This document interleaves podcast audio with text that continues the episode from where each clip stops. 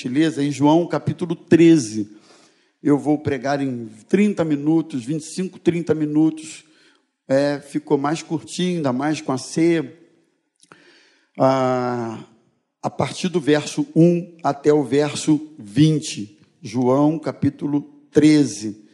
Abra, por favor. É um texto muito conhecido, muito familiar de todos nós, mas esse texto traz para a gente algumas lições, alguns ensinamentos, e eu quero repartir com vocês nesta manhã. Antes da festa da Páscoa, sabendo Jesus que era chegada a sua hora de passar deste mundo para o Pai, tendo amado os seus que estavam no mundo, amou-os até o fim. Durante a ceia, tendo já o diabo posto no coração de Judas, filho de Simão Iscariotes, que traísse Jesus, sabendo este que o Pai tinha confiado tudo às suas mãos e que ele tinha vindo de Deus e voltava para Deus, levantou-se da ceia, levantou-se da ceia, tirou a vestimenta de cima e pegando uma toalha, cingiu-se com ela. Em seguida, Jesus pôs água numa bacia e começou a lavar os pés dos discípulos e a enxugá-los com a toalha com que estava cingido.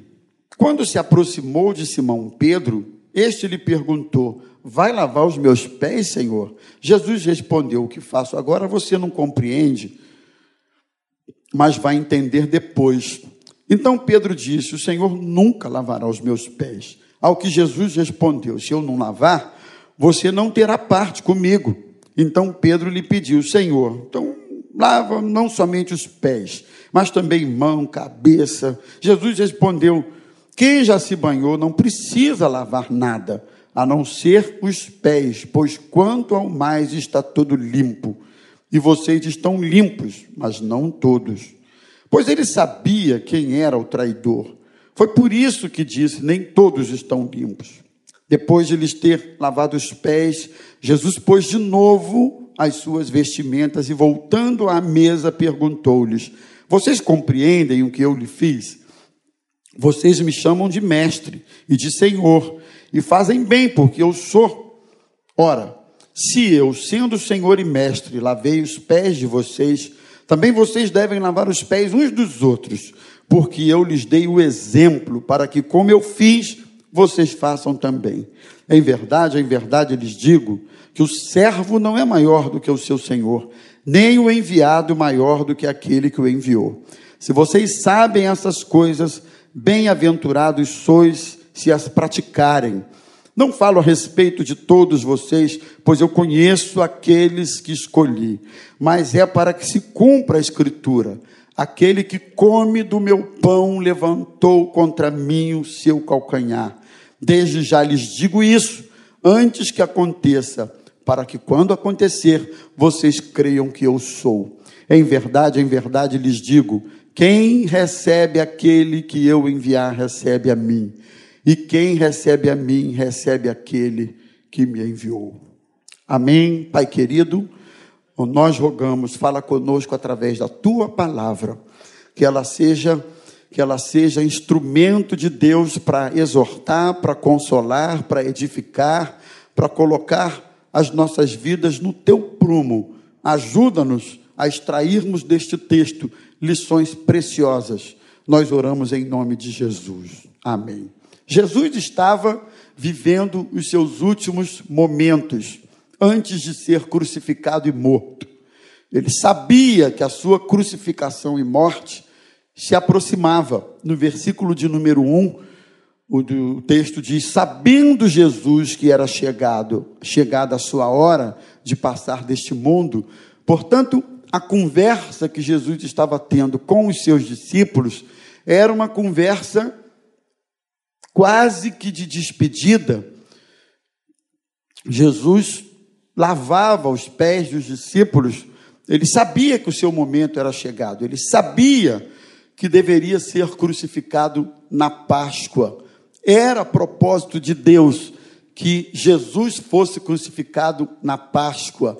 Primeiro, porque o símbolo maior do cordeiro sacrificado e imolado no lugar para expiação dos pecados, o símbolo maior estava na figura de Jesus Cristo. Jesus precisava, porque era plano de Deus, ser crucificado na Páscoa, ser morto na Páscoa. As autoridades não desejavam que acontecessem assim, porque naquele tempo, naquela hora, a popularidade de Jesus estava, estava alta, a repercussão da crucificação de Jesus seria grande, afinal de contas, por ocasião dessa festa, Jerusalém, que era uma, uma cidade de uma, uma, uma população de cerca, naquele tempo, 50 mil pessoas, segundo, segundo estudos e comentários, por ocasião da Páscoa, a cidade chegava a receber 250 mil pessoas, ou seja, cinco vezes mais, né? Então, o impacto da crucificação de Jesus seria grande, sendo essa crucificação acontecendo na Páscoa. Então, Jesus ministra aos seus discípulos alguns ensinamentos, na verdade, seus últimos ensinamentos, antes de ser interrogado, julgado, sentenciado e morto. Jesus está fazendo com os seus discípulos uma coisa, um gesto, e dali ele tiraria alguns ensinamentos com esses homens. E esses ensinamentos que Jesus, é, agora que eu me lembrei, eu, Sancler, me ajuda? Agora que eu me lembrei, eu trouxe o pendrive, mas não entreguei para o pessoal. Minha cabeça está meia. É o único que tem lá. Abre aí para mim, dá tempo. Esses ensinamentos são para nós pilares, princípios que precisam nortear a nossa vida.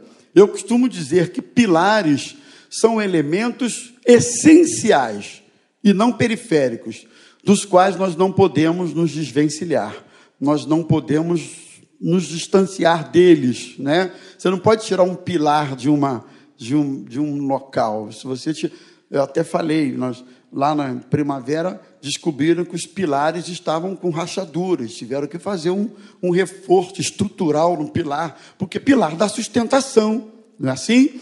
Então, naquilo que cremos, naquilo que acreditamos, naquilo que a Bíblia nos ensina, né? Existem pilares que dão sustentação a isso, e esses pilares, irmãos, eles vão nortear a nossa vida e a nossa caminhada para sempre. O primeiro deles é sobre o incondicional amor de Jesus pelo seu povo.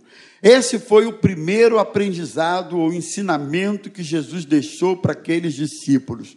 Porque o texto diz no versículo de número 1 que Jesus amou os seus e, os que estavam no mundo, amou até o final. Jesus amou até o fim. Pode avançar. Esse aí, seu amor incondicional. Jesus ama incondicionalmente. Deus nos ama, independente de quem somos, de como somos, das nossas variações, das nossas oscilações. Deus nos ama quando a gente está cheio de gás e de amor por Ele, Ele nos ama. Mas Ele também nos ama quando o nosso gásinho está murcho e a gente não sabe direito o que, que quer, o que, que pensa. Não sei se vocês já passaram por isso, mas eu já. De vez em quando a cabeça da gente gira um pouco, né? Fica um, sofre uma espécie de labirinto espiritual. Não sei se alguém tem problema de labirinto aqui, labirintite espiritual. Você não sabe direito o que pensa, você não sabe direito o que quer, você tem dúvidas do amor de Deus, você tem dúvida da graça de Deus, você tem dúvida dos cuidados de Deus, você tem dúvidas de, de algumas coisas, mas Deus não sofre esse tipo de variação. Não há nada que você e eu possamos fazer de bom para que Ele nos ame mais. Não há nada que você e eu possamos fazer de ruim que Ele nos ame menos. O amor dele é pleno, é completo. O amor de Deus é incondicional. Lembre-se disso. A despeito do que você esteja vivendo, passando e até das confusões da tua cabeça, a despeito de tudo isso, Deus ama você. Eu sei que eu não estou falando nada de novo aqui. Eu sei que o que eu estou falando todo mundo sabe, mas talvez você esteja precisando lustrar essa verdade no seu coração, reaquecer essa verdade no seu coração. O amor de Deus é completo. A morte de Jesus, como eu falei na ceia, não foi fruto de uma orquestração. A morte de Jesus não foi porque ele foi vítima da traição de Judas pela maldade de Anás, Caifás. A morte de Jesus não aconteceu por causa da gritaria, da manifestação do povo que, quando perguntado, respondeu: crucificam-o, crucificam. A morte de Jesus não foi uma sentença dada pelo povo, não. A morte de Jesus foi por amor a você, a mim e a todos os homens. Deus ama você. Deus ama. Pode ser, diz a Bíblia, que por alguém bom alguém ouse morrer, mas Deus prova o seu amor para conosco, em que Cristo morreu por nós, sendo nós ainda maravilhosos, bons, perfeitos, obedientes. Não, sendo nós ainda pecadores, raça ruim. É isso que você e eu somos, raça ruim mas um raça ruim perdoado por Jesus, um raça ruim transformado por Jesus, um raça ruim, muda, ruim mudado por Jesus, um raça ruim que é alvo do amor de Deus. É um raça ruim lavado no sangue do Cordeiro, e um raça ruim que vai morar no céu um dia, porque Deus nos ama. Segunda coisa que eu aprendo aqui no texto é o perigo de abrigar as propostas do diabo no coração. E aí o personagem que eu quero levantar nessa questão aí, está no versículo 2, que diz que durante a ceia, tendo já o diabo posto no coração de Judas, filho de Simão, que traísse Jesus, ó, o diabo colocou no coração de Judas. Irmãos, quando você vai ler um pouquinho sobre Judas, você descobre que Judas foi escolhido, assim como os demais discípulos de Jesus, Pedro, Tiago, João, Mateus, os demais discípulos, ele foi escolhido debaixo de oração. Jesus orou, orou uma noite toda para escolher os discípulos. Ele não foi escolhendo na base do unidunité, mamãe mandou escolher você, roleta russa. Jesus orou para escolher os caras. Orou. Escolheu gente falha, gente cheia de dificuldade. Judas foi escolhido. Judas foi escolhido de maneira muito especial.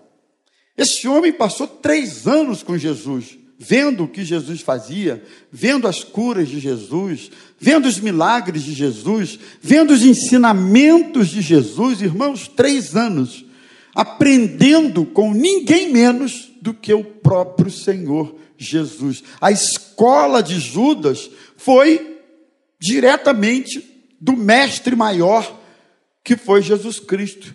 Judas até tinha uma certa autoridade, porque acho que Judas expulsou até demônio, né? Imagina, Judas, sai Satanás, sai Satanás. E vai ver que o diabo saiu mesmo. Judas era o tesoureiro da campanha de Jesus. Ele era o cara que tinha a senha do banco, o cartão. Ele era o cara que fazia o Pix a transferência bancária, fazia as compras lá no Carrefour para abastecer, entendeu? Ele era tesoureiro, pagava as contas, sei lá o que conta que eles pagavam, mas eu estou chutando na maionese aqui. Judas era o cara que cuidava do dinheiro, então devia ser um cara de confiança. Mas aconteceu com este homem aquilo que qualquer um de nós pode passar. Judas se corrompeu no processo. Judas se corrompeu no caminho. Judas se corrompeu na trajetória. Ele começou bem, mas no caminho ele se corrompe. Ele começou bem, mas no caminho ele aceita, ele abriga aquilo que o diabo coloca no coração dele. Na verdade, Judas não estava possesso, interessante, ele estava em plena capacidade das suas faculdades mentais, não é? Ele não estava fora de si, ele não estava Alguém já viu pessoas possessas de espírito maligno? Todo mundo já viu, né? Então, a pessoa, a pessoa fica dominada pelo espírito maligno, ela não responde por si naquele momento de possessão demoníaca. Judas não estava possesso. Satanás plantou a semente da traição no coração daquele homem. Ele plantou no seu sentimento. Ele plantou aquela semente de traição na, na, na, na, na vontade de Judas. Satanás plantou nas suas vontades, nas suas motivações. Eu acho que a palavra mais adequada é essa. Ele plantou a semente maligna nas motivações de Judas. E aí, meus irmãos, eu diria que mora a raiz dos males, daquilo que praticamos. Quando a semente do mal é plantada nas nossas motivações, a partir daí, tudo o que nós fazemos, nós fazemos por motivações escusas, por motivações que não agradam a Deus, mas que Ele conhece, Ele sabe. E aí eu quero chamar atenção para esse ponto. Cuidado com aquilo que você abriga no seu coração, porque há coisas que a gente agasalha no coração que elas não são de Deus. E esse agasalhamento vai se fazer perceber, vai ser reproduzido nas suas ações, nas suas atitudes, na sua fala, naquilo que você faz. Então, cuidado, porque Deus não conhece só o que fazemos, ele conhece o que nos move a fazer. E se o que nos move a fazer não é do seu agrado, pode ter certeza, se não é do agrado de Deus, é coisa do maligno. Então, cuidado, porque o Satanás é mestre em plantar coisas no nosso coração, nos nossos sentimentos. Por isso a Bíblia diz: de tudo que se deve guardar, guarda o seu coração, sede da razão, sede dos sentimentos e sede das nossas vontades. Guarda o seu coração. Você pode pôr a mão assim simbolicamente e dizer: Jesus, me ajuda a guardar o meu coração me ajuda a guardar os meus sentimentos, me ajuda a guardar as minhas motivações, me ajuda a guardar aquilo que o que me move a praticar as coisas, me ajuda a guardar, Senhor. Protege o meu coração de sementes malignas que possam que possam proliferar, que possam germinar e possam crescer e serem reproduzidas através das minhas ações. Guarda, meu Deus, em nome de Jesus. Ajuda-nos, Senhor. A terceira coisa que eu aprendo no texto é que privilégios não implicam em orgulho, mas em humildade. No versículo 3, 4, 5, você vai ver que, sabendo este que o pai tinha confiado tudo às suas mãos, e que ele tinha vindo de Deus, voltava e voltava para Deus levantou-se da ceia, tirou a vestimenta de cima e, pegando uma toalha, cingiu-se com ela. Em seguida, Jesus pôs água na bacia, começou a lavar os pés dos discípulos e por aí vai. Jesus sabia quem era, Jesus sabia quem era o Filho de Deus. Jesus sabia que ele vinha da parte do Pai e que voltaria para o Pai. Jesus não tinha nenhuma crise acerca da sua própria identidade, sobre quem ele era, sobre a sua missão e sobre o que seria dele dali para frente. Jesus sabia tudo isso, mas mesmo assim, eu chamaria isso de privilégios espirituais, sabendo quem era, não pode gerar orgulho, não pode gerar a sensação de ser maior, não pode gerar nada disso, mas precisa gerar humildade. Ah, sempre trazendo para a nossa realidade, a quem muito é dado, muito também é cobrado. Então, quanto maiores são as coisas que Deus nos chama para fazer, maior precisa ser a nossa postura de humildade diante de Deus e diante dos irmãos. Jesus sabia disso, né? Jesus sabia que eles estavam vindo de Betânia, não se sentavam à mesa com os pés sujos, era hábito deles lavarem os pés antes de se sentarem à mesa. Então o próprio Jesus pega uma bacia, põe água, pega uma toalha e começa a lavar os pés dos discípulos. Era o maior cuidando do menor, era o mestre dando exemplo de como deveria agir e de como deveria ser. E aí vem a quarta e última lição que eu quero deixar para vocês, que é sobre a maior bem-aventurança desta vida como cristão, está no versículo 17. No versículo 12, daí para frente, ele vai dizendo: depois de ter lavado os pés, Jesus pôs de novo as suas vestimentas, voltando à mesa, perguntou: Vocês compreendem o que eu fiz? Vocês me chamam de mestre e de senhor, e vocês fazem bem, porque realmente eu sou. Ora, se eu, sendo senhor e mestre, lavei os pés de vocês, também vocês devem lavar os pés uns dos outros, porque eu lhes dei o exemplo para que, como eu fiz, vocês façam também. Em verdade, em verdade digo que o servo não é maior do que o seu senhor, nem o enviado maior do que aquele que o enviou. Aí olha o versículo 17: Se vocês sabem essas coisas, bem-aventurados serão se vocês praticarem. Hã?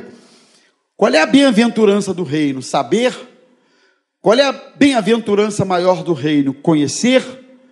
Qual é a bem-aventurança maior do reino? Ter seminário? Saber manusear bem a escritura? É bom, Paulo fala sobre isso. Mas a bem-aventurança maior é viver aquilo que a gente sabe, é praticar aquilo que a gente conhece. Não adianta conhecer muito e não praticar nada. Na proporcionalidade de Deus, ele não vai computar quem conhece muito e não pratica nada, ou quase nada, ou o mínimo daquilo que conhece. A proporção de Deus funciona da, seguinte forma: se o pouco que você conhece, você pratica na sua totalidade, se a proporção daquilo que você conhece, você pratica em maior escala, em maior volume, em maior proporção, eu posso dizer que você é um praticante do reino e não apenas um ouvinte dele. Então, estamos vivendo um tempo em que se conhece muito, se discute muito, se fala muito, se debate muito, mas se pratica muito pouco. Por isso Jesus disse em Mateus capítulo 7, versículo 24 por ali: Todo aquele que ouve as minhas palavras e pratica será comparado a um homem sábio que edificou a casa sobre a rocha. Aí vem a tempestade, chuva e bate com ímpeto e a casa não cai, fica firme. E aquele que ouve e não pratica, é comparado a um homem insensato que edificou a sua casa sobre a areia. Vem a tempestade, a chuva bate com ímpeto e a casa cai, a ruína é grande, porque ele não pratica aquilo que conhece. Jesus fala de dois tipos de pessoas e dois tipos de fundamentos. Dois tipos de pessoas, o sensato e o insensato. Dois tipos de fundamento, rocha e areia. Então, na medida em que você e eu conhecemos e não praticamos, o que nós revelamos é que a nossa casa está edificada sobre areia. Não é isso? Na medida em que nós conhecemos e praticamos, o que nós revelamos é que a nossa casa está edificada sobre a rocha. E olha, as tempestades virão sobre as duas realidades, mas vai ficar firme não é aquele que conhece, mas é aquele que vive o evangelho de Jesus. Oxalá permita ao Senhor que nesta manhã vivamos o evangelho de Jesus.